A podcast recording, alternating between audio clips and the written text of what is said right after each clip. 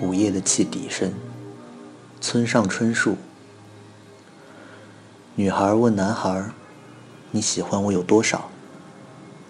少年想了想，以平静的声音回答说：“就像喜欢午夜的汽笛声那么多。”少女默默的等着他说下去，一定还有什么要说的。有一天半夜里，我忽然醒来。少年这么说道：“正确的时间不知道，大概是两点或者三点吧。但那时是几点并不重要。总之，是半夜里，我独自一个人，没有谁在我旁边。你试着想象这种情形：四周黑漆漆的。”什么都看不见，没有一点声音，连时钟的针刻着时间的声音都听不见。也许是时钟停了，而我突然感到自己被隔离在一处遥远的、谁也不知道的地方。我体会到这广大的世界上，没有谁爱我，没有谁跟我说话。没有谁会想到我，即使我就这样从世界上消失了，也没有谁会发觉到吧？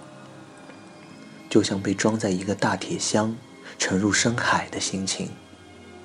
因为气压，我觉得心脏痛，痛得几乎撕裂成两半。那种感觉，你了解吗？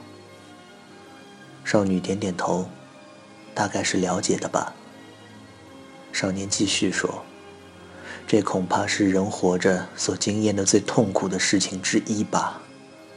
我真的悲伤的要死，不，不是死了也罢了，而是就那样下去，箱子里的空气稀薄，事实上，真的就会死掉。这不是比喻，是真的。”那是在半夜里，一个人独自醒来的意思。